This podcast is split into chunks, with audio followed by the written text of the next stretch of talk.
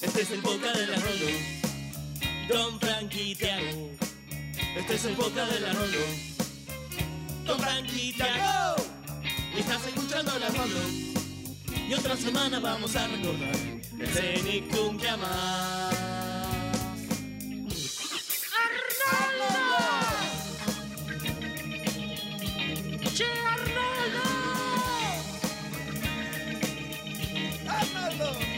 Escuchando la Rolo.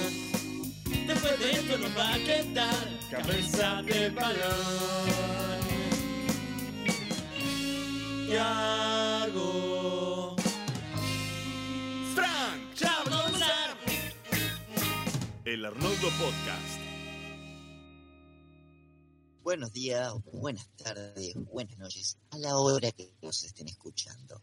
Esto es el segundo episodio de El Arnoldo. Yo soy Tiago y estoy con mi muy buen amigo Frank.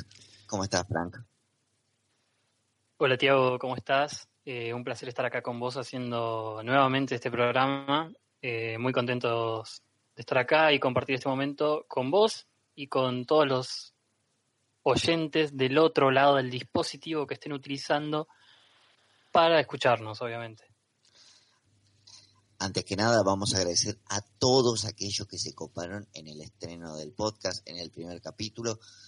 No me va a alcanzar esta hora de podcast para poder agradecerles. Muchas gracias de corazón. Quiero extender este agradecimiento de mi parte. Estamos muy contentos con el cálido recibimiento que tuvo nuestro episodio piloto y cómo se coparon con los me gusta, con las compartidas y con los comentarios muy buena onda. Así que bueno, vamos a empezar con este segundo episodio que nos va a traer a analizar este segundo episodio de Arnold, que va a ser Eh, por un lado es eh, el pequeño libro rosa o, o libro rosa simplemente, Pink, eh, Pink Book, y eh, Field Travel, ¿puede ser? Field Trip, Field eh, Trip. viaje al acuario sería Field Trip, en, que es en inglés una traducción más literal sería como viaje de campo, excursión, algo así. Claro, esas excursiones que se suelen hacer en la escuela, viaje de campo, llamado así más que nada por la idea de ir adquiriendo experiencia en los distintos campos, visitando los lugares donde se desarrollan campos científicos, obviamente, estamos hablando. Yo cuando era chico y veía, escuchaba el término viaje de campo, yo pensaba que era un viaje eh, específicamente al campo, Sí, al campo, picnic. granja. Bueno, pero antes de meternos en los capítulos, vamos a hacernos una pregunta. ¿Dónde está Arnold hoy, 2020? ¿Dónde está Arnold? ¿Está muerto Arnold? ¿Está en el freezer? ¿Va a volver en algún momento? ¿Se fue como un grande? ¿Volvió para lucrar? Porque hoy en día todo lo que sea nostalgia se traduce en ganancia para las empresas. ¿Qué pasó con Arnold? Es interesante pensar esta clase de serie, Slice of Life, ¿no? Como la habíamos definido en el primer episodio. ¿Cómo se desarrollaría hoy en día con esto de las redes sociales, los dispositivos tecnológicos actuales y la vida muy distinta que llevan los niños hoy, muy distinta a la que era hace 20 años atrás? 25. Sería una reverenda garcha. Una reverenda garcha. El chiste de Arnold era los niños explorando la ciudad. Hoy en día los niños no exploran un carajo, se quedan con los smartphones. Pero yendo a lo, a lo concreto, a, a lo, a lo comercial, Arnold, tras ser cancelado, tras estreno de su película para cine, Arnold the Movie, no la que hoy todos reconocen como la, verdadera película de Arnold, Arnold the Movie, lo máximo que vimos de él fueron las ediciones en DVD que salieron a la venta. Luego después vino una en Nickelodeon Estados Unidos, una retransmisión el año pasado como preámbulo a la película para televisión, la película de la jungla, que dio cierre a la historia. Y junto con la película de, la jungla vino el rumor de un reboot o una sexta temporada. Eh, no pasaron de rumores, hasta ahora no se sabe nada. Eh, más o menos en 2016 también hubo un proyecto eh, que era una película, una película, no- hasta el nombre provisorio se lo dieron los fans, que es Nicktoons, vendría a ser una suerte de Avengers, pero eh, de todos los Nicktoons juntos. Esto también fue un rumor que salió más o menos allá por 2016 y no se sabe mucho más de él. Se sabe que hay un par de implicados, se sabe que la, empresa a cargo era Disruptor Entertainers, más que eso no se sabe. Eh, el último ápice de esperanza que hay para un regreso de Arnold es la noticia reciente, más o menos, de un posible acuerdo entre Netflix y Nickelodeon. De acuerdo que incluye la, bueno, la exclusividad de la película de Invasor Sin y Rocco estrenadas el año pasado, durante 2019, y un proyecto para una serie de live action de La leyenda de Ang. Este acuerdo da a pensar que va a haber mucho más productos de Nickelodeon en Netflix, pero por ahora no hay nada concreto. Es todo lo que sabemos de un posible regreso de Arnold. Bien, eh, si hablamos de regreso, eh, podemos tener en cuenta la película de la jungla que anteriormente nombraste, eh, pero más que un regreso, fue una culminación, ¿no? De lo que había dejado la serie inconclusa con el capítulo final de Arnold que todos conocemos. Tengo una opinión muy tajante sobre eso. A mí el final de Arnold me parece perfecto, el final de la serie me parece perfecto, y esta película me parece una reverenda porquería. La detesto con cada fibra de mi ser, pero eso lo vamos a dejar para el programa de la película, el programa en base a la película. Falta mucho, pero bueno, va, a llegar ahí. Sí, obviamente vamos a estar analizando la película. Va a ser muy posterior a todo esto, pero está bueno que cada uno tenga sus opiniones ya formadas acerca de esta. Si, si bien a vos te parece que el final fue perfecto, no era el final pensado para la serie, sino que el final iba a ser con esta película que al final salió luego de 15 años, ¿no? De espera, que tuvo todo el fandom de la serie Sí, 15 eh, esperando por esta culminación que mm, si bien fue cancelada en su momento, esa no era la idea, sino que desde un primer momento el creador Craig Battle tenía en su mente que este fuera la parte final de la serie que terminara con Arnold descubriendo qué pasó con sus padres, ¿no? Sí, era la, era la idea original de- del creador. Mm, En, vuelvo, mi- en mi opinión, la serie termina de una forma eh, perfecta. Bien, eh, ya hablamos un poquito de, de qué sería Arnold en la actualidad, pero también tenemos que retrotraernos a la actualidad ahora, en este momento, Ya. porque eh, estamos acá para analizar el segundo episodio de Arnold y sus dos capítulos de 10 minutos, ¿no? Sí. Ya los nombramos y vamos a comenzar con el pequeño libro rosa. ¿Qué particularidad tiene este capítulo? Es el primero escrito solamente por el creador, ¿no es cierto? Claro, en los primeros dos capítulos que analizamos teníamos la particularidad de que habían sido escritos por un trinomio formado por Craig Anne Solovey Here y Bing, Bing, Bing Kisten. Los dos que acompañan a Craig Butler en esta, en esta triada eh, van a ser recurrentes escritores en toda la temporada. Bueno, el capítulo abre con los chicos en clase, Helga molestando a Arnold. Acá no, de la forma en la que le responde Arnold, nos da a entender que esto es algo bastante habitual. Le tira las típicas bolitas de, de papel con saliva, eh, la, la cerbatana. Después de eso, Helga toma su, su libreta eh, rosada, la que le da el título a este capítulo, y compone un soneto, un poema dedicado a Arnold. Algo bastante habitual. ¿Vamos a escucharlo? Dale. Ojos son como dos guisantes verdes. Son estanques donde quiero bañarme. En la clase mi corazón se pierde. Sin embargo, a veces quiero golpearte. Como dos guisantes verdes. Muy bueno. Muy bueno el poema. A mí me encanta porque Helga como que entra en un estado zen a la hora de escribir estos poemas. Simplemente le salen del alma. Bueno, el capítulo continúa, los chicos se van de clase eh, en el bondi. Helga se tropieza con Arnold medio a propósito en una maniobra para, ¡zas!, cortarle un mechón de pelo.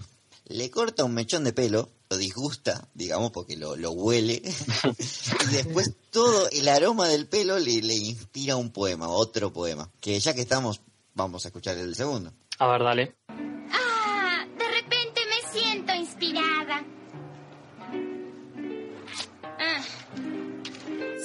Este tomo con mi firma, amado. H es por el hueco que hay en mi alma. E es por esperar el día para verte. L es por la larga espera del primer beso. G es por el geranio de tu boca encendida. Y... ¿Mm? A es por Arnold, por supuesto.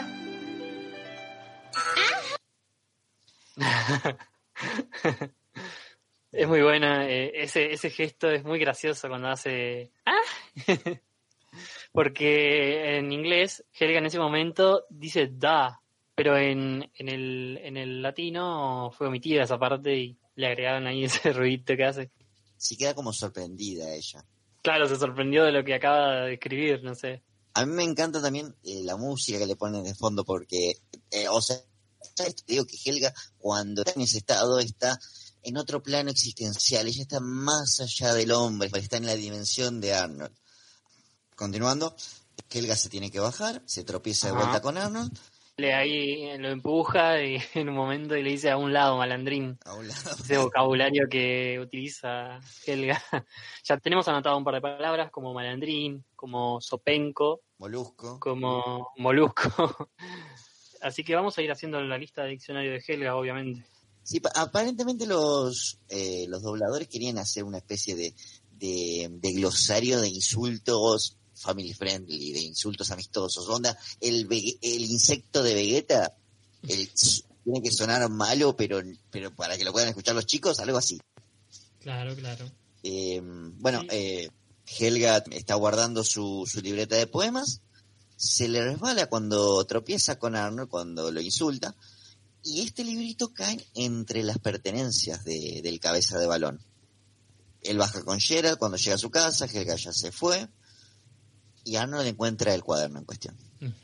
Extraña porque no, no lo reconoce, Gerald lo agarra, lo abre y comienza a leer. Y ahí se dan cuenta de que el libro está lleno, lleno de poemas dedicados exclusivamente a Arnold. Y acá esta escena me encanta porque eh, Gerald se pone a leer uno en voz alta y viene todo el barrio, to- lo que nosotros consideramos como, to- como todo el barrio, Todo, Cero, todo, el la, barrio. la- la del invernadero, todos vienen a escuchar el poema de Arnold solamente para gastarlo. Y ahí tenemos la primera aparición del abuelo. El abuelo aparece por primera vez solamente para gastarlo a Arnold. Claro, eh, aparte tenemos también la particularidad en el idioma original que la risa de Gerald es más jocosa todavía que lo que parece en latino. O Eh. sea, Gerald lo carga aún más todavía en el idioma original a Arnold. Es más mañoso, es más mañoso, Sí, es verdad. Bueno, hay una pequeña escena de Helga que, que cae, digamos, de, de que perdió el librito y de que lo tiene Arnold. Corre hasta la casa, mientras cuando... Sin antes pegar un grito. Sí, pega un grito, el clásico grito de los dibujos que lo escucha el planeta entero. Y va a ser, va a ser también muy repetido ese grito en Helga. Sí, Y el chiste es que Helga grita y alguien a la distancia dice, ¿escuchaste algo?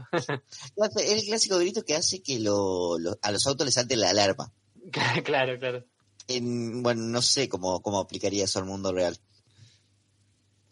Eh, Gerald y Arnold llegan a, a la habitación de Arnold, ahí comienzan una especie de, de investigación para descubrir quién es la autora de este cuaderno dedicado a Arnold. Ahí hacen una especie de, de paneo de todas las chicas que estaban en el autobús, que estaban en- en el micro.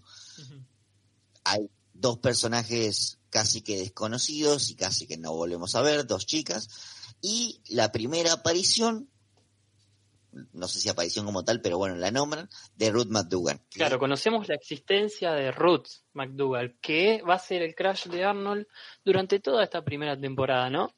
Sí, como una nota al pie, eh, la relación de, o no relación de Arnold con Ruth tiene una conclusión en un capítulo especial de San Valentín. Claro. Vale la, la aclaración que yo ese capítulo lo vi mucho después de haber terminado de ver la serie, porque, bueno, era un capítulo que pasaban, transmitían una vez al año el Día de los Enamorados. Era una costumbre, digamos, de, de la época. Los capítulos así de San Valentín, de los Nicktoons, los pasaban en San Valentín solamente. Los de Navidad solamente en Navidad. Claro, se los dejaba para un momento en concreto, igual que los de Halloween, que los del Día de Gracia. El, día, el del 4 de julio. Todas esas festividades que se nos inculcan a través de la cultura eh, norteamericana, ¿no? Mm. A través de sus productos. Yo simplemente de chico había asumido que Arnold había olvidado a Ruth y eventualmente la había reemplazado por Laila como interés amoroso. Me, me enteré mucho después que eh, el tema de Ruth tuvo una conclusión. Bueno, retomando, Arnold está emocionado por la posibilidad de que sea Ruth McDougan la que le escribió estos poemas. Y llama a su mascota, que nunca me sale el nombre, creo que no me va a salir en todo este podcast. ¿Cómo, cómo se llama el cerdo? El cerdo se llama Abner, eh, ya había aparecido en el capítulo de la bicicleta de Yushin, ahí como cuando le da el cable del freno, Claro. pero ahora adquiere un poquito más de protagonismo. Acá lo usa como rastreador, como, como sabueso. Claro, como perro sabueso. Le da a oler el, el, el librito y espera que él lo lleve hasta la dueña de este. En ese desliz, Helga aprovecha, necesita sí o sí conseguir el libro antes de que Arnold lea la última página donde el poema dice su nombre, donde dice Helga, por lo que entra justamente a la habitación de Arnold. Eh, cuando entra a la habitación de Arnold, medio que se siente como una nena en una juguetería, toca un poco de todo, se tira a la cama, le empieza a olfatear la cama. Afana una media, afana una media, hermano. Una media, el nivel de fetiche de Helga en esta parte. Sí, sí, es, es importante el nivel de fetiche de... Pero, pero no es la única, ojo, porque llegan Arnold y Gerald.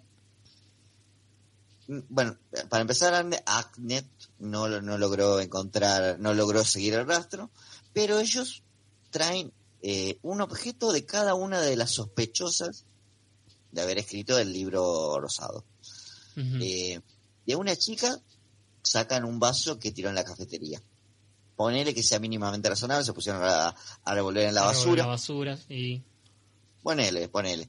Eh, de Ruth obtienen la, una vincha para el pelo, o una cinta para el pelo. Eh, como no estoy seguro, como no Mm. importa, eh, son, se lo afanaron, se la cagaron afanando. Y a, la- y a una tercera, que es la que más me impresiona, le afanaron la, ortodoncia. Son igual de psicópatas que Helga. Bueno, eh, comienzan una especie de, de- de peritos forenses científicos, no sé qué, qué clase de niño genio es Arnold, porque bueno, eh, ya con la bicicleta de Eugene, a los Frankenstein acá te hace eh, un perito forense. claro. No, no estoy seguro de eh, la capacidad de Arnold. Eh, no, es muy hábil con... Quizás en un momento fue pensado como una especie de niño genio, quién sabe. ¿Quién sabe? Eh, por ahora lo podemos comparar con Jimmy Neutron. El laboratorio de Dexter. Una cosa curiosa es con qué velocidad los consiguen también, ¿no? Porque salen en un, ahí en un, en un relampagueo y no pasa mucho tiempo hasta que regresan. Y vienen con todo eso de la nada. ¿Sabes cómo puedo linkear el tema de, de que, hacen y toda esta investigación y consiguen las cosas? La puedo linkear con el tema de la habitación. Acá tenemos el- la primera aparición de la, de la habitación, que no es coincidencia que sea tan aparatosa, que sea... eh, o sea, Arnold con el control remoto prende las luces, voladiscos, sale una cama, un sillón cama, se pone la música. Es como una baticueva. Y es como, también tiene este recurso argumentativo, en esa habitación está todo lo que Arnold necesita para lo que necesite, ¿entendés? para lo que fuere. Claro. Vemos en más pro- con más profundidad la habitación de Arnold, ¿no? Ya la habíamos visto en el capítulo anterior, pero de pasada. Ahora vemos todos los aparatos tecnológicos que tiene, las comodidades, el diseño moderno. Es como una cueva, ¿no? Decía Craig Battle que cuando pensó ese lugar para Arnold, lo pensó como un lugar donde él estuviera en su propio mundo, aislado de todo lo que es lo externo, ¿no? Donde él pueda dejar volar su imaginación como lo hace cuando tiene esos momentos de reflexión, ¿no? Y también cuando eh, hace esas cosas habilidosas como la que estamos viendo ahora de hacer un experimento científico o reconstruir una bicicleta o simplemente hacer una reunión con sus amigos, ¿no? Una mezcla entre la fortaleza de la soledad y la baticueva. La baticueva por los recursos, la fortaleza de, de la soledad por lo simbólico. Eh, De, de este el, el- mi ulti- el último rastro de mi mundo. O mi mundo privado, si se quiere. Claro, es, es un lugar el que todos nos gustaría tener y el que todos deberíamos tener, ¿no? Eh, ¿Quién no quiso tener cuando era chico esta habitación con el sillón que sale de la pared, con ese equipo de música, con la decoración, los colores? Yo creo que todos. Hay un meme muy famoso que me, me habías nombrado una vez vos, el que dice... Yo también quise tener la habitación de Arnold. Claro, ese, ese. Muy Bueno. famoso en el Facebook del 2013, por ahí. Más o menos, sí. Bueno, tenemos a Helga eh, encerrada en el armario, esperando que ellos se distraigan o que algún momento para poder escapar. Pasa todo el día, ellos están investigando, les da todo que, que negativo a las tres sospechosas. Arnold agarra el, el anuario, otro de esos elementos yanquis que, que podemos identificar. Ajá. El anuario de la escuela, dice acá tengo la firma de todas las chicas, vamos a ir comparando las letras de todas. ¿Con quién arranca? Con Don McDougan. Con con Obviamente. Pero enseguida Gerald lo baja a la tierra y le dice, mira capo, no fue Ruth, no es Ruth y nunca va a ser Ruth. No rompa las pelotas con Ruth, por favor. Ay, Dios. ¿Quién nunca tuvo un amigo así enganchadísimo con una mina que no le da ni la hora? Nos, nos ha pasado o hemos sido Hem- el amigo, Hemos sido también, el amigo, quién sabe. el enganchado con una piba que no le da ni la hora. Y es una situación incómoda porque vos, eh, por cariño, por, por, por querer levantarle, decís, che, flaco, date cuenta, hermano, dignidad. Sí, O siempre tenemos un amigo que nos baja a la tierra también cuando nosotros estamos divagando. Y no le damos bola, por lo general. Somos Pero sí, eh, son cosas universales que es evidente que siempre van a estar en distintas producciones artísticas, ¿no? Sí. En este caso, en esta caricatura. acá podemos encontrar una, una cierta relación entre eh, lo que siente Arnold por Ruth y lo que siente Helga por Arnold. Ambos son amores infantiles que se basan en la idealización, más el de Arnold porque él no la conoce a ella, solamente le gusta por cómo la vio. Claro. Pero él es lo suficientemente inocente para saber que, para creer, mejor dicho, que ella lo registra. Helga simplemente enfoca todo su amor hacia su arte y, bueno, su psicopatía en realidad, pero, bueno, qué sé yo. Eh, voy a retomar. Se hace tarde, pasaron todo el día comparando firmas. Justo llega la de Helga y, y la zafa diciendo, che, ya fue. La siguiente la de Helga y se empiezan a reír. Y Helga así, Claro, y Helga está ahí como apretando el puño diciendo, te voy a quedar trompada, Gerald. te, te- te voy a hacer conocer a la vieja Beth. claro. Bueno, lo convence de, de acabar la búsqueda ahí. Y Helga piensa que, bueno, ya se van a ir a, pues, a ir a la mierda, a comer algo, lo que fuera, mi oportunidad de escapar. No se van, o sea, Gerald se va, Arnold no se va ni mierda. Se va Claro, claro. eh, Se va directamente a dormir y Helga queda atrapada ahí. ¿Qué hace Helga en vez de, de che, cuando se duerma Arnold, agarro y me escapo? Pela un celular y llama a Phoebe para decirle que llame a la vieja que le diga que se va a quedar en su casa. Eh, siempre haciéndole la pata a Phoebe, ¿no? Phoebe es la incondicional. Lu- Luismi escribió la incondicional pensando en Phoebe. Pienso que sí. Sí, sí, estoy segurísimo. Ahora también. Eh, hay, una, hay una particularidad ahí que en el momento Gerard le dice que vamos a tomar un helado y Arnold le dice no, que ya es tarde. Y si vos te fijas bien en la hora, dice que son las 7 de la tarde. Si vos escuchás el doblaje, eh, dice que son más de medianoche. Pero en realidad en el idioma original no dice la hora, por lo que es evidente que Arnold se va a dormir a las 7 de la tarde. Igual tengo entendido que, o sea, ya lo, lo, lo iluminan como si fuera más tarde, más de noche, al menos comparado con, con el resto de las escenas. Hay una especie de, de escena eh, por sobre la, por afuera, digamos, por eh, la casa, y se ve de fondo como una especie de anochecer. Claro, pero tenemos que tener en cuenta que allá los horarios son más acotados que acá. Empiezan mm, quizás, ya viste que el día lo empiezan más, a, la- van a la escuela a las 9 de la mañana y a las 7, 8 ya se están acostando. No es como acá que nosotros comemos a las 11 de la noche, a las 12, algunos en casos extremos y los fines de semana los clubes nocturnos, los boliches abren solamente hasta las 2 de la mañana ya en Estados Unidos y acá seguimos de largo hasta el otro día. Sí. Eh, es todo muy distinto también. Acá está de moda incluso últimamente seguir hasta pasado el día, digamos, hasta el mediodía casi. Claro, eh, por eso hay que tener en cuenta los horarios. En Los Simpsons también pues, solíamos ver que comen eh, a eso de las 6 de la tarde. Mm. A nosotros nos parece mm, rarísimo, pero es algo muy común allá. Bien. Eh, Helga pasa la noche en el armario. Hay, una peculiaridad. Helga apela un celular eh, en los 90 teniendo cuánto, 11 años eran, 9, siempre se me olvida. Claro, eh, Helga teniendo nueve años pela un celular que lo que da a entender o lo que nos da un indicio de la posición económica en la que está Helga. No cualquiera tenía un celular en los 90, A siendo ver, un niño. pobre, pobre ahí no era ninguno, con la habitación que tiene Arnold, eh, eran todas familias tipo, digamos. Pero bueno, Eh, eran toda eh, clase media estadounidense en los 90. Eso es lo que eran ellos. eh, Helga pasa la noche en el armario, sale destruida, o sea, Arnold se levanta para ir a desayunar, ahí ella aprovecha y escapa, sale destruida, totalmente trasnochada. Sí, sí. Me encanta de la cara de Helga cuando sale, es como odia al mundo. Eh, acá tenemos la primera escena del abuelo fidedignamente como figura paterna. Claro, es la primera aparición del abuelo, eh, personaje trascendental en la serie, ¿no? Eh, va a ser el que siempre le va a dar al- esos consejos que vamos a ver durante toda la serie. Igual más llegada a la serie es más Arnold el que enseña al abuelo que el abuelo Arnold en un punto. Convengamos que acá sí tiene una figura eh, como de adulto responsable, pero después siempre termina siendo Arnold eh, el que dice, che, no hagas tanta huevada. Claro, en, la- en las temporadas posteriores como que el abuelo se va medio caricaturizando un poco también, ¿no? Ya en los últimos episodios es como que, claro, se, se- se traspasan los roles, ¿no? Parece Arnold más maduro que el mismo abuelo. Pero acá, bueno, aparece como la figura paterna de Arnold.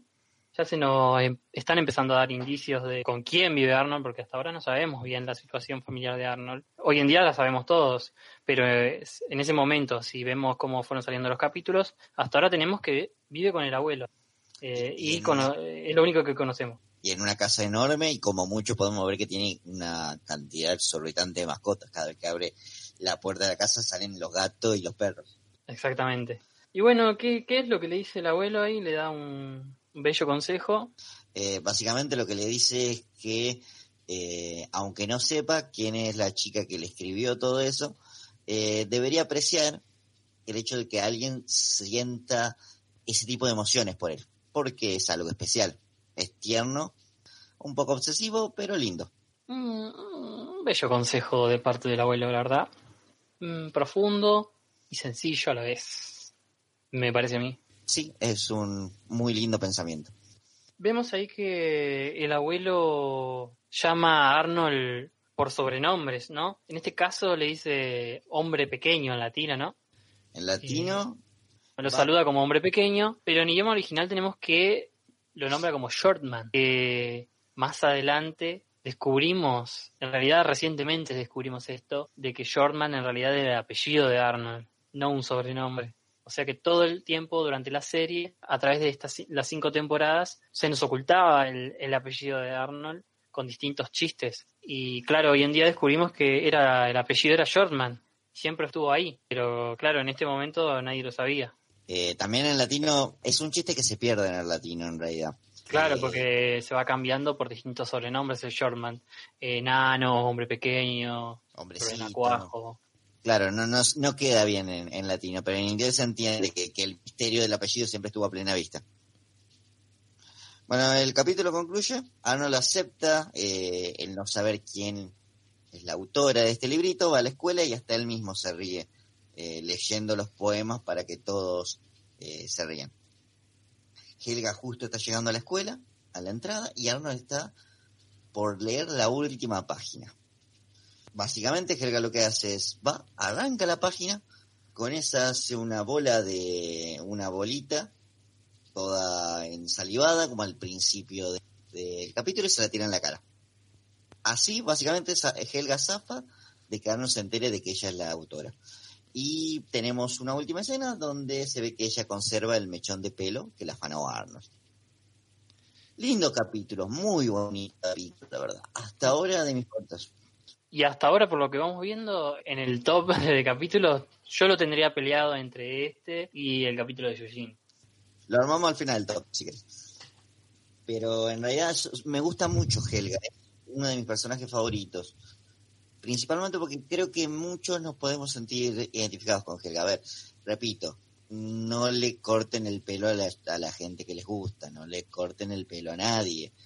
pero sí todos hemos tenido estas pequeñas, eh, en nuestras primeras experiencias amorosas o en experiencias amorosas en general, hemos tenido esto de idealizar a alguien, ¿entendés? De, pensar todo el tiempo en alguien. Es algo muy humano y muy tierno, muy típico de, de los primeros amores, eh, sobre todo estos amores de niños, donde no juega el sexo, donde no juega la histeria, donde no juega eh, todo lo inmaduro que y todo lo ponzoñoso que llega con, con, lo- con ser adulto, con el amor adulto.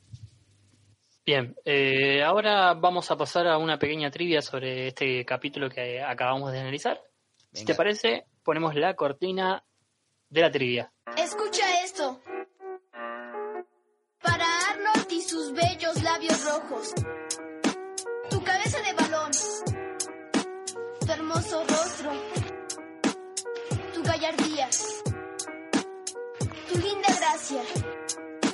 ¿De quién son los labios que quiero probar?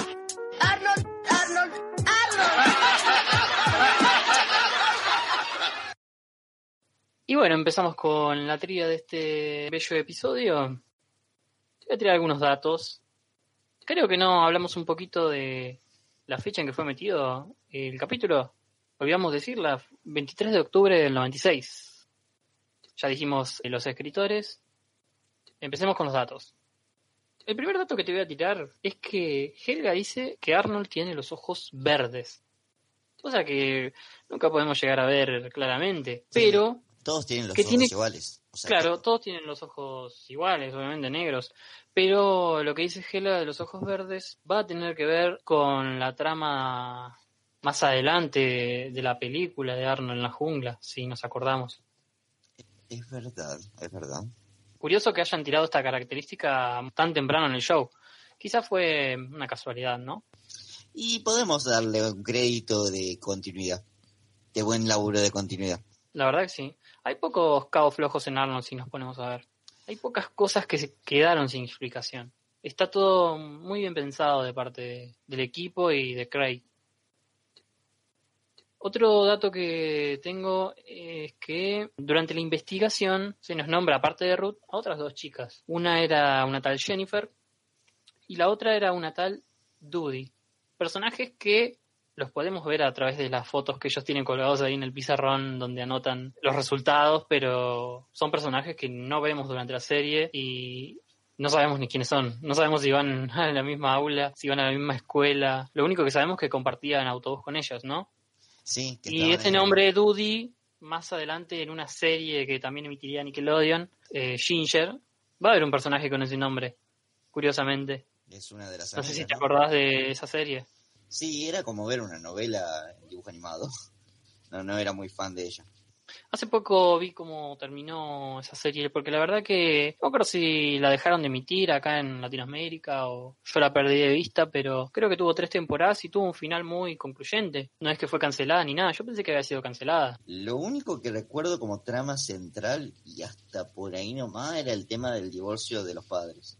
Que- No, tuvo, tuvo muchísimo más desarrollo porque Ginger, creo que tuvo películas y todo para la tele. Ginger tuvo película, qué país generoso. Bueno, siguiendo con los datos, tenemos que Craig Battle había pensado otro título para este episodio que era La catástrofe del pequeño libro rosa. Título que denota un tono más melodramático, ¿no? Sí, igual pega bien porque Helga es melodramática. A ver, literalmente se le veía el fin del mundo si Arnold se enteraba que, que ella gustaba de él. Y también es una trama que se va a repetir mucho. Si hacemos memoria, ah, hay varios capítulos donde se repite esta trama. Claro, es una estructura que va a ser constante todas las temporadas. Esto de Helga metiéndose a la casa de Arnold para evitar que él descubra algo a través de, de- de un libro, de una grabación, de un loro, vamos a ver también. Eh, sabe que ella gusta de Arnold, ni siquiera Phoebe, tengo entendido. No, Phoebe yo creo que sabe, pero Phoebe es pilla, ¿viste? Siempre haciéndole la pata. Capaz que, capaz que se hace la boluda. Para no herir los sentimientos de Helga. O el orgullo de Helga, mejor dicho. No, ¿por qué lo heriría? Helga como que está... O sea, Helga no quiere que se entere nadie. Claro, Phoebe lo sabe y no dice nada, pero lo sabe. Mm, En su interior lo sabe muy bien. es la incondicional. Bueno, después tenemos que, bueno, este capítulo es el primero protagonizado por Helga. eh, eso es evidente. A diferencia del de Yushin, acá tenemos escenas enteras que son desde la perspectiva de Helga. Eso antes no pasó. No, no hay una escena en el capítulo anterior donde no donde esté Yushin, por ejemplo, sin Arnold. ¿no? Claro, claro, eh, todo va a estar enfocado en Helga. Como vivencia este conflicto Helga, obviamente no va a estar centrado en Arnold, si bien va a aparecer con Gerald, está dedicado enteramente a Helga. Y eh, en un punto, Helga por ahí se comió la serie a veces. Vamos a decir la verdad, es un personaje muy, muy importante. Creo que muchos compraron más al personaje de Helga que al de Arnold. Sí, eh, de hecho, si te pones a fijar en las producciones por fanáticos, yo creo que hay mucho más de Helga y de su romance, idealización. También hay una cierta identificación con ella, obviamente, más que con Arnold, ¿no? Porque no creo que muchos seamos como Arnold. Otra curiosidad en este capítulo es cuando Arnold deja el libro rosa para irse a investigar con sus cerdos a hueso, es que lo deja en una posición recostada a la maceta y cuando Helga lo ve, está en otra posición. Un pequeño error de continuidad, pero curioso. O sea, él lo deja tirado y después está parado. No, él lo deja apoyado y aparece tirado. Ah, bueno, se pudo haber caído. Si fuera el caso contrario, sí sería. Sí, podemos encontrarle una explicación lógica de que, es que se cayó. Pero bueno, es curioso esos errores de continuidad, así también como el de la hora del reloj y el tema de que Gerald diga que es medianoche. Otra curiosidad es que el mechón de cabello que, que Arnold investiga es rubio y él piense que sea posible de que sea de Ruth cuando Ruth es castaña. No, nunca podría haber sido de Ruth, porque Ruth no es rubia. Así que yo creo que la tendría que haber descartado de, de una.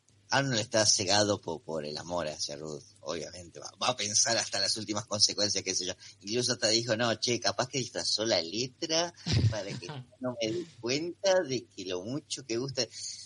Admiro tu esperanza, hermano, pero no. Otra curiosidad es cuando escuchan los ruidos que hace Helga dentro del armario, que no sospechan nada de eso, y Arnold tira una ahí que dice, tal vez sean los coyotes. ¿En qué clase de ciudad viven que hay coyotes? Porque ahora coyotes en, eh, en una ciudad que es básicamente Nueva York. Eh, y bueno, con eso terminamos la trivia de este capítulo y podemos pasar al siguiente. Este capítulo te gusta, ¿o no? El capítulo que sigue me encanta, es uno de mis preferidos y quizás si me pongo a pensar y no me apurás, diría que puede ser uno de los primeros que vi. Más allá de que sea uno de los primeros de Arnold, debe ser uno de los primeros que vi. Que se trata de El viaje al acuario. El viaje al acuario, capítulo de mandíbulas cerradas. Parece el nombre de un músico de jazz, Mandíbulas Cerradas. Podría, Mandíbulas tranquilamente Mandíbulas sangrantes. podría colaborar con Encinas Sangrantes tranquilamente. ¿Cómo comienza este capítulo? El capítulo comienza con Arnold ahí como despabilándose de una de sus tantas fantasías diurnas y con la voz de Gerald diciéndole Arnold, Arnold. Y vemos que están en un autobús de excursión, una excursión que los va a llevar al acuario. El Bondi también es esencial en un universo de Arnold. Van a todos Estaba, estaba pen- estaba pensando lo mismo. Muchas escenas importantes en la serie transcurren adentro del colectivo, es verdad. Ya sea el interurbano para viajar por la ciudad o el que lo lleva a la escuela, como es, eh, en este caso, que van a una excursión escolar. Claro, igual en todos los casos parece ser el mismo colectivo siempre. Siempre es el mismo diseño. Bueno, entonces tenemos ahí que están los chicos en el colectivo de excursión, están todos medio revoltosos, ansiosos, parece que ha sido un largo viaje, ¿no? Tenemos ahí colgado ahí de, de los barrotes, a Harold tirando bolitas de papel, tenemos a por ahí a Helga haciendo limbo en el fondo. Y- Si está Corina y Ronda haciendo limbo, ¿por qué? Muy curioso. Y bueno, y Harold molestando a Arnold con la leche, arrojándosela por la nariz como si fuera una ballena. No hay nada más molesto que los pibes en un viaje largo. No hay nada más molesto. Y acá parece que no los controla nadie, están haciendo cualquiera. No, parece que están viajando sin, sin ningún tutor, porque no hay ni, ni un profesor, no se ve nadie, nada más que el chofer. No, no ha aparecido todavía la profesora de Arnold. Pero bueno, volviendo al capítulo, tenemos que los chicos nombran, entre las distintas atracciones, a un tal mandíbulas cerradas. ¿Por qué se lo nombra? Porque Arnold pregunta cómo es el acuario, porque él nunca pudo visitarlo, ya que se había enfermado de viruela, dice en un momento, ¿no? Dice que tuvo viruela y la última visita no la pudo hacer, por lo que se perdió de los distintos peces que hay en este lugar. Y los chicos eh, le empiezan a vender un poco humo de cuál sería la gran atracción, que es mandíbulas cerradas. Pero vamos a ver un poco cómo la describen ellos. A ver, vamos a escuchar. Si hubiera una batalla entre él y un pulpo gigante, Mandíbulas ganaría. Oí que puede hundir un gran barco con su cabeza. Oí que puede tragarse un niño y escupir los huesos. ¿Mandíbulas? Totalmente exagerado lo- las descripciones que hacen los chicos de la, de la criatura, la cual no dicen que es, pero dicen que es tremendo. Entonces Arnold queda re manija Aparte, y eh, crece su expectación en cuanto a, a esta, esta criatura, ¿no? además vemos que en el acuario hay un pez martillo, hay un par de anguilas, digamos, hay, hay animales feroces del mundo acuático, y todos dicen, nada, mandíbulas se, se los come crudo estos pimpollos. Claro. Y vos te pensás, ¿qué, qué? ¿El monstruo del lagonés? ¿Qué, qué onda? Sí, Y bueno, los chicos, los chicos llegan ahí al, al acuario y vemos este diseño eh, enorme e imponente que tiene el acuario, bellísimo ahí con todas las peceras de techo, los pasillos todos llenos de, de peces, de, de focas, vemos focas nadando junto a medusa. Es todo un- una, una diversidad tremenda tenía el, el acuario. sí, es alto acuario. Estaba basado a todo esto en un acuario de la vida real, de la ciudad donde solía vivir el creador de Arnold, el Craig. Solía vivir en Oregon y dijo que se inspiró un poco en el acuario de esa ciudad para diseñar este. Y bueno, tenemos los chicos que al ingresar tienen que seguir ciertas indicaciones del guardia de seguridad que por lo que vemos es totalmente estricto y no quiere que hagan absolutamente nada. No hablen, no griten, no escupan, no corran, no miren de cerca a los animales, no toquen los vidrios, no hagan sushi, le dicen un momento ahí en un chiste que queda medio descolocado, medio raro ese chiste puesto ahí, ¿no te parece a vos? Sí, había un, un tipo vestido como... Un japonés había Claro, vestido como, ahí. si trabaja, como si fuera cocinero de sushi, justamente, y agarra se va. Es un chiste colgadísimo. Colgadísimo el chiste ese, pero bueno, tampoco se puede hacer sushi en el acuario, obviamente. Y también no se puede andar en patineta. Un indicio que va a ser vital para la trama del capítulo. Porque vemos que el guardia de seguridad tiene un armario lleno de patinetas. Y pone una ahí que había llevado uno de los chicos, que no sé quién es. No sé, Eh, que, no sé que le falta un diente. Ajá, no sé el nombre de ese personaje, pero le quita la patineta y la tira al armario. Bueno, los chicos empiezan después de recibir todas estas indicaciones, se ponen a recorrer el acuario y Arnold empieza a buscar a mandíbulas. Harold está viendo el tiburón y le pregunta si es mandíbula y Harold le dice, no, esto no es mandíbula, mandíbula se lo come crudo. Helga está viendo ahí las morenas y también, ¿ese es mandíbula? No, ese no es mandíbula, mandíbula es peor todavía. Y bueno, cae Gerald corriendo con todos los pibes ahí y le dice que van a ver a mandíbulas. Y Arnold, emocionado, obviamente lo sigue hacia el patio interior de- del acuario, donde está este estanque, pequeño estanque, que tiene un pequeño altavoz, el cual Brainy lo activa con el codo y comienza a emitir el siguiente mensaje. Y ahora presentamos al terror de las profundidades, el viejo reptil cuyos ancestros datan de hace 150 millones de años, el increíble mandíbulas cerradas.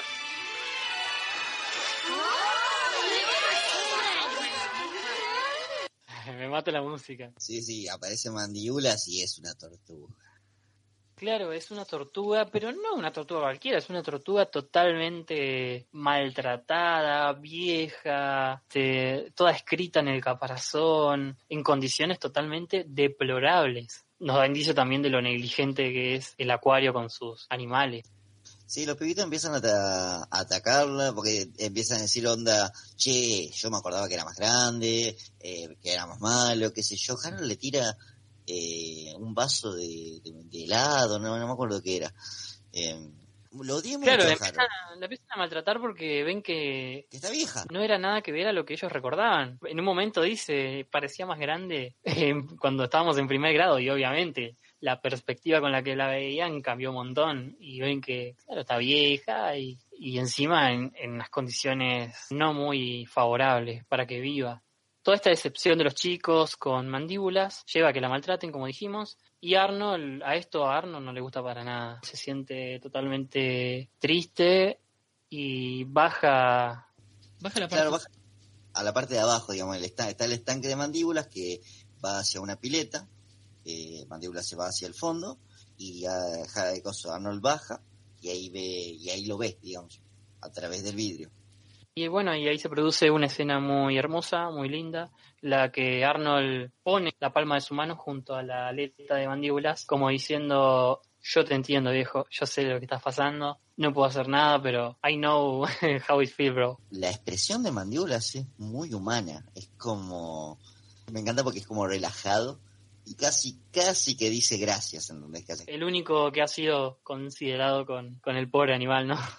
Eso queda ahí, regresan ya a casa después de un largo viaje, otro largo viaje de haber sido, porque imagínate que el autobús lo va dejando a todos en la casa, no es que van directo a la escuela, como se haría normalmente acá, ¿no?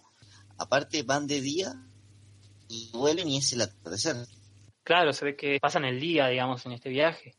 Y bueno, pasan ahí, lo dejan a Arnold en la, en la puerta de la casa y todos le van gritando, ¡eh! eh", Siempre el típico, el típico quilombo de, lo- de los Sí, chicos. Los pibitos Eso hacen quilombo.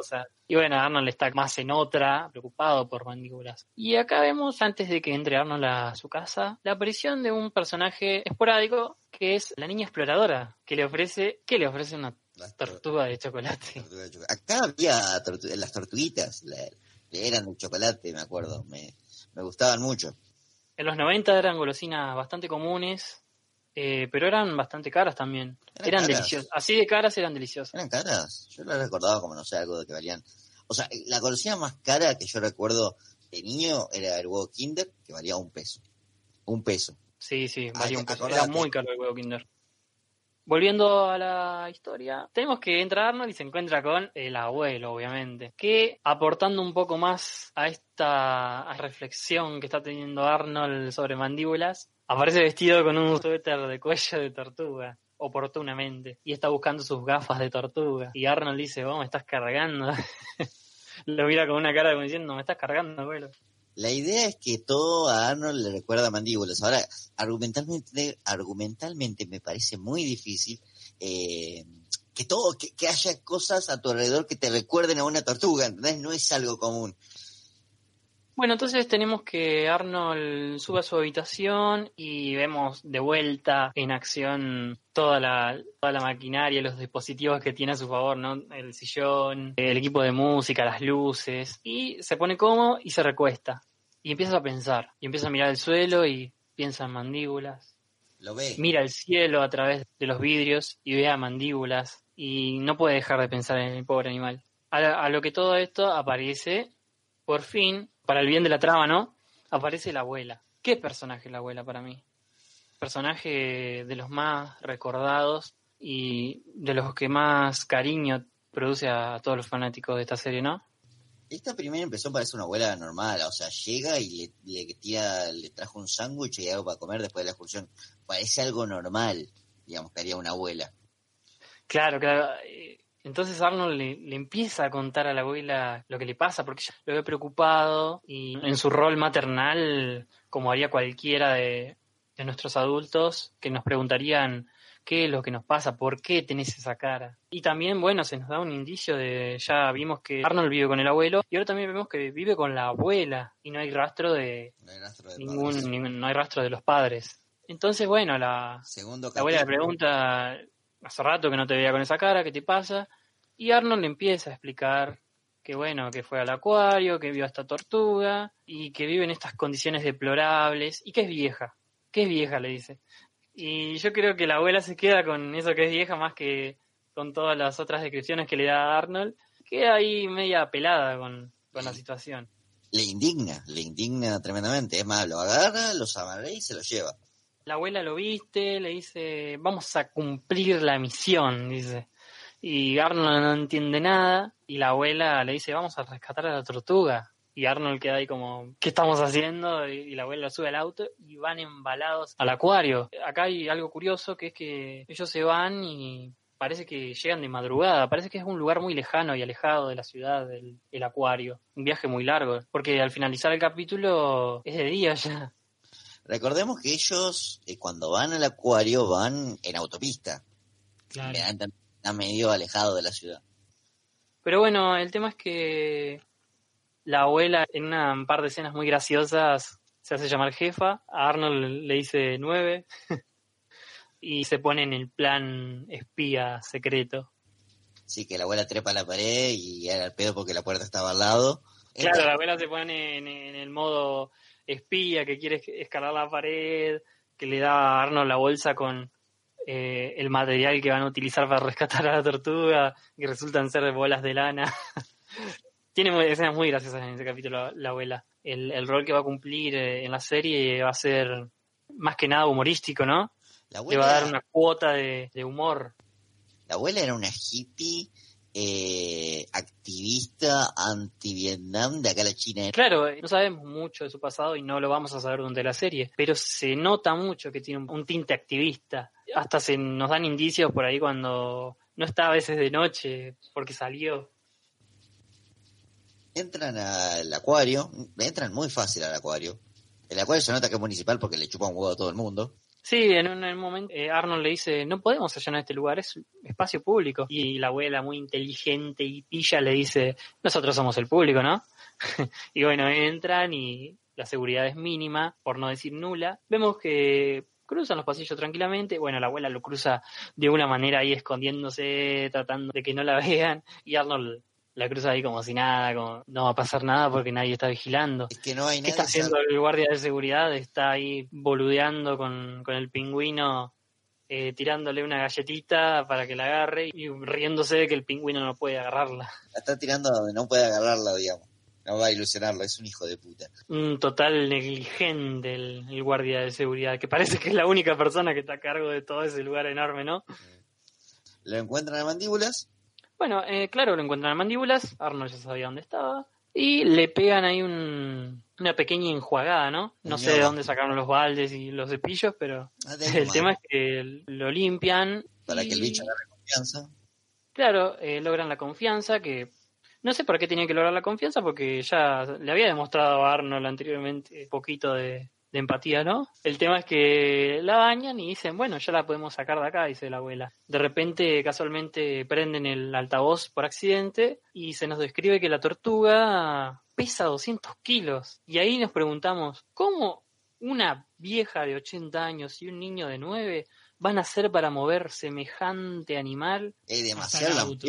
demasiado la movieron porque la llevaron de, de la islita que tenía en el estanque hasta la puerta. Yo no lo hubiera movido ni dos centímetros.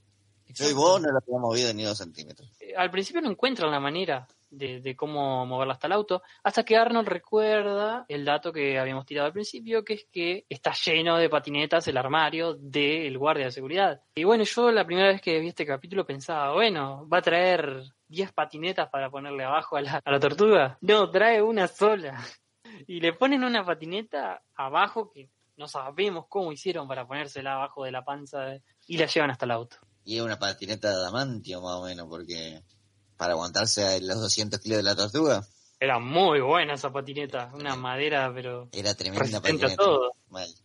Eh, la ponen ahí a la, a la tortuga como si fuera otra persona. Me encanta la expresión de la abuela cuando va conduciendo esa parte. Parece que se hubiera esnifado, no sé, cuatro rayas al hilo de cocaína.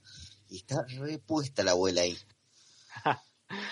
En, en- en eso que se van, eh, vemos que ellos pasan por al lado del guardia sin que note, sin que note su presencia, y mientras tanto el guardia estaba boludeando a un tiburón esta vez. Y cuando ellos pasan, él se cae al estanque y queda ahí como que el tiburón se comió el guardia de seguridad. Tenemos la primera muerte en, en el mundo de Arnold.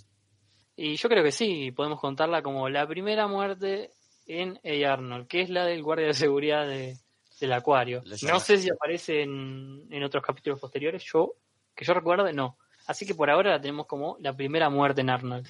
Y bueno, ya llegando al final del capítulo, parece que recorrieron un largo tramo hacia los muelles y liberan a mandíbulas tirándolo al agua, obviamente. No sin antes mostrarnos una hermosa postal del amanecer, el auto y todos esos tonos sepia eh, que me parecen hermosos. Todo el arte del background de Arnold, ¿no? Eh, cómo dibujan las ciudades, el, el puente en el fondo, lo industrial, cómo se ve representado, ¿no? Es hermoso. La imagen que se nos da parece hermosa a la vista, pero es eh, un asco, si nos ponemos a ver, ¿no? Sí, Mandíbula duda al principio si irse porque cuando entra al agua ve que está toda llena de barro, de suciedad. eh, pero después la abuela le grita, corre, corre libre. Y nada, eh, agarra mandíbulas y se va. Claro, Mandíbula mira por un costado, los mira a ellos y se va nadando hacia el horizonte, libre por fin y como agradeciéndole a Arnold por lo que ha hecho. Y en un chiste final, la abuela dice, bueno, todo esto me dio apetito, ¿por qué no nos comemos una sopa de tortuga? y ahí termina este gran capítulo para mí, que me encanta, es de los que más recuerdo y de los que siempre vuelvo a mirar.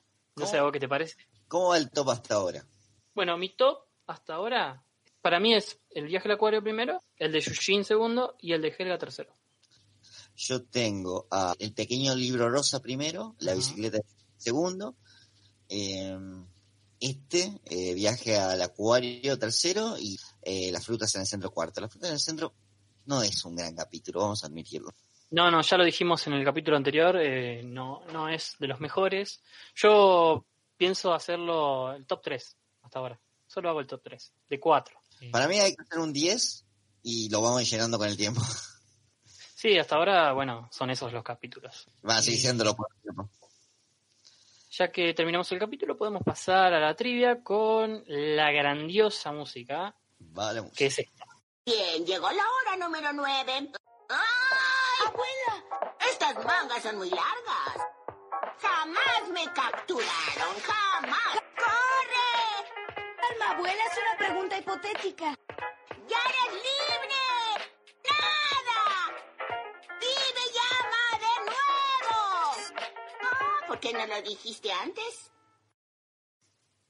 Bien, ahora sí, después de haber escuchado la excelente música de la trivia, eh, podemos empezar a tirar datos. El primer dato que tengo para tirarte sobre este capítulo es que este está inspirado un poquito en la película Liberen a Willy. Si nos ponemos a ver, tiene la misma temática. Qué, qué gran película. Película dominguera, ¿no? Si las hay, si las hay. Liberen a Willy debe estar en, en mi top de películas domingueras.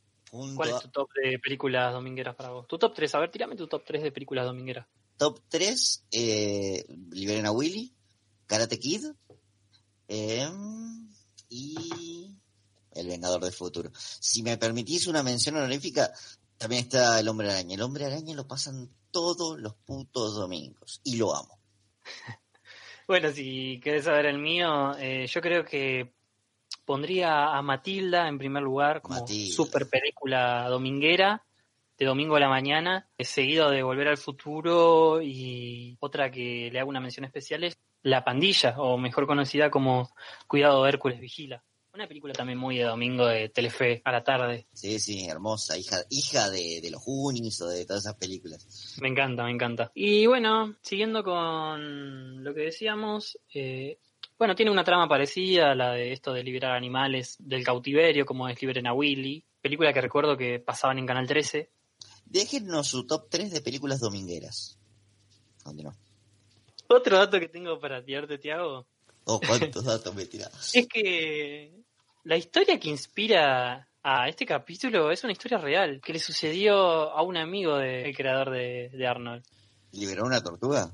Claro, resulta que estaban paseando un día por un barrio chino de ahí de, Portland y ven que una tortuga estaba ahí mm, como en condiciones deplorables en una tienda de mascotas. A lo que el amigo de Craig compra a la tortuga y la lleva a su jardín para criarla ahí. Pero la tortuga se ve que no le gustó para nada el jardín y deciden llevarla a las afueras de la ciudad, a los lagos, donde la liberan, tal y como pasa en la trama del capítulo.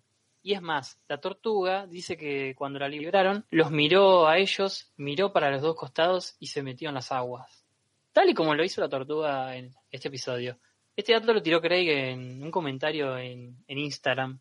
Muy activo, Craig, en, redes. Es, ¿no es un- es, un- es una persona muy cercana a lo que es Oye Arnold. No, no, no es una persona que, que trata de despegarse de su obra, ¿no? Sino que está todo el tiempo pendiente de lo que pueda pasar con Arnold, de los fanfics, de lo que opinan la gente. Le encanta, le encanta. Es, es muy cariñoso con los fans. Y si vos tenés algo para preguntarle, él te lo va a contestar. La verdad que yo lo admiro mucho a él. Eh, deberíamos mandarle un abrazo, capaz. ¿Y por qué no? Un abrazo para Craig, que no creo que escuche este podcast, pero por ahí Si estás escuchando esto, Craig, eh, este programa está dedicado a vos. Todo el podcast está dedicado a vos, en realidad. Pero bueno, vamos a seguir con esta pequeña trivia con algunos detalles del capítulo. Como por ejemplo que Eugene, eh, Eugene, perdón, al principio del capítulo en el colectivo, está usando un suéter rojo. Y después, durante la visita al acuario, eh, no lo está usando. Le agarró Hay una explicación posible, que, que le agarró calor y se lo sacó, pero Sí, nunca bueno, tenemos que lo habían diseñado ahí con el suéter rojo, no sé, curioso porque los otros no se sacan la ropa, vemos que están todos con sus ropas tradicionales, ¿no? Es una segunda skin de, de Yujin. Y otro dato curioso, Mandíbulas dice ser una tortuga de Galápagos, pero las tortugas de Galápagos, eh, dicho sea de paso, son las tortugas más grandes, la especie de tortugas más grande que existe sobre la Tierra, que no me acuerdo bien si estaban extintas o no, pero que son de las más longevas y de las más grandes que existen. Y mandíbula sería una tortuga de Galápagos, según eh, lo que dice el altavoz. Pero si nos ponemos a fijar bien, es una tortuga marina en realidad, mandíbulas. No puede ser una tortuga de Galápagos, porque las tortugas de Galápagos son terrestres.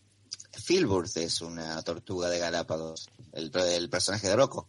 La vida moderna de Rocco, que él sí era una tortuga de Galápagos, pero en este caso mandíbulas no lo sería. Así que ahí tenemos un pequeño pifie, si se quiere, de, la producción del capítulo. También tenemos que si Mandíbulas es una tortuga marina, moriría automáticamente si la sacan del, del estanque como lo están haciendo la abuela y Arnold. Capaz porque esas tortugas bañaron. no pueden estar fuera del agua mucho tiempo. Capaz que para eso lo bañaron, para que tenga un poquito de humedad, onda, que se, que se banque el viaje. Me encanta cómo tratamos de, de buscarle explicación a todo. Y es que tiene, hay bastante por donde buscar la lógica. Aunque no creo que podamos buscarle tanta lógica que una, una tortuga viaje sentada en la parte de atrás de un auto, ¿no?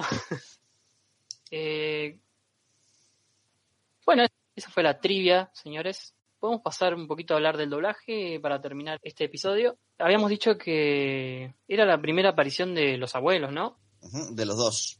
De los En dos el abuelos. capítulo del abuelo, en el segundo de la abuela. Bien. Tenemos que en inglés el abuelo va a ser interpretado por un actor de doblaje muy conocido en el ambiente y sobre todo muy familiar para nosotros, más que nada el nombre, Dan Castellaneta, que es quien hace nada más y nada menos que la voz de Homero Simpson en inglés. Hace Homero desde, desde años hasta el día de hoy. Y ha tenido, ha tenido otras apariciones en múltiples series animadas y también en live actions. Es muy recurrente. Y es también uno de esos tantos hilos que conectan Arnold con los Simpsons, ¿no? En Latinoamérica tenemos que la voz de el abuelo va a ser Gabriel Chávez. Va a ser uno de los pocos personajes, como habíamos dicho en el capítulo anterior, que va a conservar eh, su voz durante toda la serie, que no va a cambiar. Eh, Gabriel Chávez es conocido por papeles como El señor Burns, la más conocida voz del señor Burns. La Tenemos que es Ed Cabeza Grande en La vida moderna de Rocco. Y también un papel por ahí un poco más tirando para live action, que es eh, el del fumador en Los Expedientes X. Les traigo amor. Después tenemos a la abuela. Eh, la actriz de voz de la abuela en inglés va a ser eh, también siempre una sola, que es Tres McNeil. Pero en latino vamos a tener que la abuela va a ser interpretada por Guadalupe Noel. Eh, Guadalupe Noel eh, ha tenido también distintos papeles, siempre haciendo de señora mayor, de es la típica voz de vieja, que bueno, la podemos encontrar, por ejemplo, en La señora cara de papa, la podemos encontrar en Bev, Cabeza Grande, la esposa de, casualmente del señor Cabeza Grande, la maestra de Lisa, no Edna Krabappel, sino la otra de anteojitos. Eh, no me acuerdo ahora el nombre. Eh, yo tampoco, pero me acuerdo de las escenas con Rafa. No soy tu mamá, Rafa. La voz de la abuela va a cambiar durante toda la serie. Va a tener tres voces distintas en latino. Pero bueno, la primera es Guadalupe Noel, que dicho de- sea de paso, eh, falleció hace un par de años. No pudo volver a interpretarla en la última película que se hizo. En esta ocasión también podemos oír las voces de otros personajes que si bien habían aparecido, no, lo- no los habíamos escuchado con tanto diálogo, ¿no?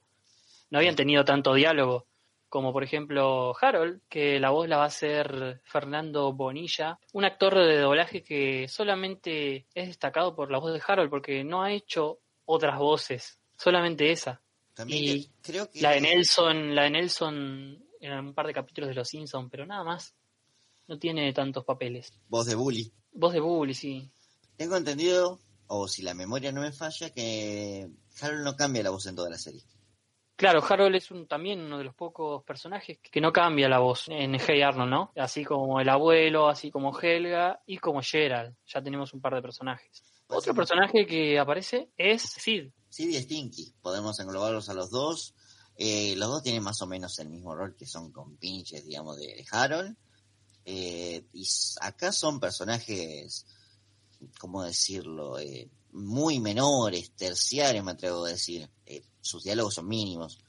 Claro, siempre están como para acompañarlo ahí a Harold, en, eh, que es el que comanda la batuta siempre haciendo quilombo, ¿no? Es el, revoltoso y ellos son los que lo acompañan siempre, ¿no? Ellos o quizás algunos otros personajes durante esta primera temporada vemos que por ahí varían, pero siempre son tres más o menos los que hacen eh, las travesuras que después Arnold intenta reparar a veces.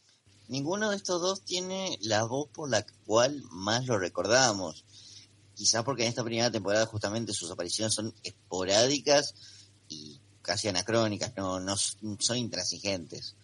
Eh, ya cuando adquieren más protagonismo, ahí vemos que, que tienen voces más definidas, más estables. Yo pienso que cuando se le empieza a dar un poco más de importancia a los personajes es cuando se, le, les trata de dar una voz fija, ¿no? Que no cambie tanto como, como pasa con los personajes principales. Bueno, en este caso tenemos que la voz de Sid va a ser ahora en la primera temporada Socorro de la Campa, se llama el, el actor de doblaje. La voz de Stinky, que va a ser muy distinta a la, a la que le conocemos durante toda la serie, va a estar interpretada por Sergio Bonilla ¿Quién es Sergio Bonilla? El hermano de, del que hace la voz de Harold, de Fernando Bonilla. Así que tenemos ahí a dos hermanos participando, como también personajes cercanos en la serie, ¿no? La voz de Trunks, si la memoria no me falla, ¿no?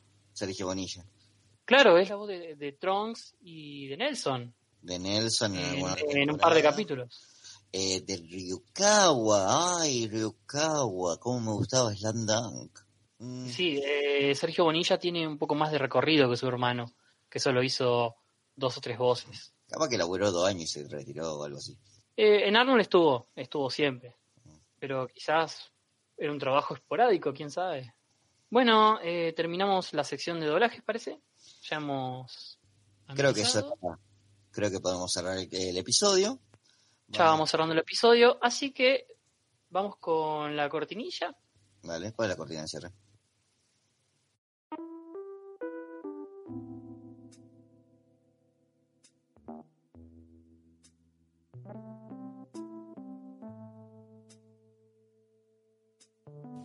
Bueno gente, con esto cerramos el segundo episodio del Arnoldo. Estoy realmente muy agradecido de que se hayan copado, hayan estado el día del estreno, hayan dado reproducción, hayan compartido los me gusta. En serio, no tengo palabras para agradecérselos. Por mi parte, esto ha sido todo. Yo soy Tiago y nos vemos la semana que viene. Bueno, eh, gracias Tiago por acompañarme. Estamos muy contentos y agradecidos con todos ustedes por escuchar el primer episodio y ahora este segundo. Y también agradecerles a todos los que se coparon con los likes, con las reproducciones, con las compartidas. Tenemos Twitter, arroba Arnoldo Podcast, pueden encontrarnos ahí. También pueden escucharnos por las plataformas Spotify como el Arnoldo y Evox también si quieren y sobre todo en YouTube como ustedes ya saben. Y también queremos dedicarle este programa a toda la comunidad eh, del fandom Arnold Latinoamérica y especiales saludos para Casper y para Jorge del podcast El Cinso, que nos ayudaron un poco también a difundir lo que es este podcast. Y nada, hasta el próximo.